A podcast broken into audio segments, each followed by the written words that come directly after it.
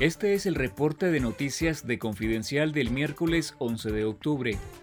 Al menos nueve personas ligadas a la Iglesia Católica en el norte del país permanecen bajo ciudad por cárcel. Están siendo presuntamente investigadas y tienen prohibido salir de sus respectivos municipios sin informarles a la policía, confirmaron diversas fuentes a Confidencial.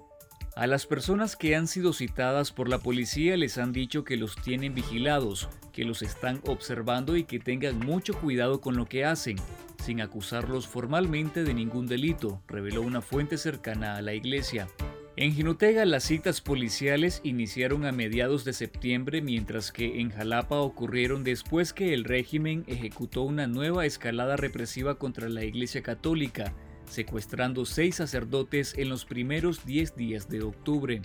Los sacerdotes Julio Ricardo Norori, Iván Centeno, Álvaro Toledo, Yesner Pineda, pertenecientes a la diócesis de Estelí, el padre Cristóbal Gadea de la diócesis de Jinotega y el cura Ramón Angulo de la diócesis de Bluefields fueron detenidos por la policía sin que hasta ahora se conozca su paradero y motivos. Lea los detalles en confidencial.digital. El Consejo Permanente de la Organización de Estados Americanos rechazó este miércoles las medidas represivas del régimen de Daniel Ortega y Rosario Murillo contra las instituciones educativas y la Iglesia Católica en Nicaragua. El rechazo a las acciones del régimen consignado en una resolución fue aprobada por aclamación e impulsada por las delegaciones permanentes de Canadá, Antigua y Barbuda, Chile, Costa Rica, Estados Unidos y Uruguay. La resolución condena la medida del régimen contra la Universidad Centroamericana UCA, el Instituto Centroamericano de Administración de Empresas INCAE y otras instituciones educativas del país por representar un grave atentado contra la libertad académica y un grave abuso contra la comunidad universitaria y la sociedad.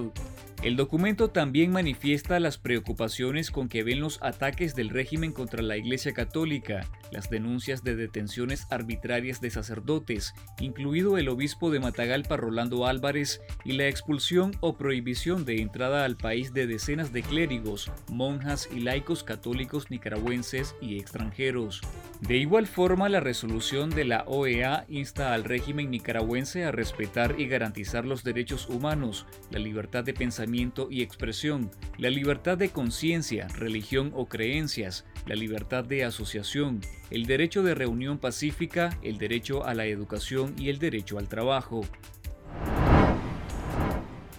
Al menos 223 periodistas, comunicadores y trabajadores de medios de comunicación nicaragüenses han abandonado el país por razones de seguridad o han sido desterrados desde abril de 2018, según un informe divulgado por la red regional Voces del Sur y la Fundación por la Libertad de Expresión y Democracia. El informe indica que al menos seis periodistas se exiliaron entre julio y septiembre de 2023 y a otros dos se les prohibió el ingreso al país. El estudio también señala que algunas radios locales que todavía operan en su versión análoga en diferentes departamentos del país han cambiado drásticamente su programación, suprimiendo completamente los noticieros y manteniendo una parrilla exclusivamente musical. Además, las emisoras han cambiado de razón social o formato de programación y en al menos seis casos, las radios mutaron a programación exclusivamente cristiana con un completo giro a la religión evangélica.